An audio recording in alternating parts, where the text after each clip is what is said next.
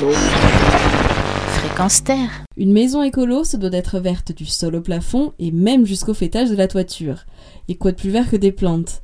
Elles peuvent en effet servir en construction, sur le toit, elles sont alors utilisées en couverture de toiture, à la place des couvertures classiques comme la tuile ou l'ardoise. On parle alors de toiture végétale ou de toit vert. Une toiture végétale est le plus souvent un toit plat, autrement appelé toiture terrasse, mais peut aussi trouver sa place sur les toitures en pente, celle-ci ne devant pas dépasser les 35 degrés.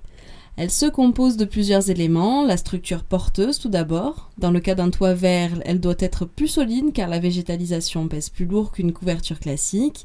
Vient ensuite la couche d'étanchéisation, composée le plus souvent d'une membrane bitumée. Puis on pose une couche de drainage et de filtration. Et on arrive enfin à la couverture naturelle avec le substrat dans un premier temps. Il faut bien que les plantes poussent. Et enfin la végétation. Généralement, pour les toitures vertes classiques, on plante des végétaux de type plantes grasses, rocailleuses ou herbacées.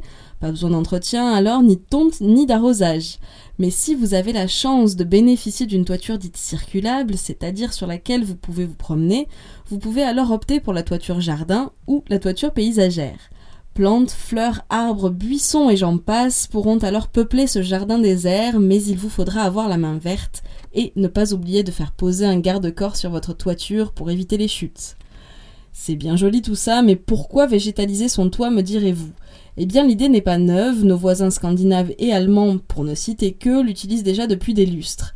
Ses intérêts sont multiples, bien évidemment, c'est esthétique, un toit recouvert de végétation s'intègre mieux au paysage et offre en milieu urbain notamment une petite touche verte bien appréciable. C'est aussi un moyen de contribuer à réduire la pollution, la végétation absorbant le CO2. Votre toiture est aussi un allié de la biodiversité, toute une faune pouvant s'y installer et y vivre. Mais ces bienfaits ne s'arrêtent pas là, puisque lorsqu'il pleut, la toiture végétale filtre et épure naturellement l'eau de pluie, en plus de réduire le flux et le volume d'eau déversé dans le réseau de récupération. Dans la maison aussi, le toit vert est un allié puisqu'il protège la toiture et constitue un très bon isolant thermique l'été contre la chaleur. Avec autant d'atouts, la toiture végétale a de quoi nous mettre la tête au vert.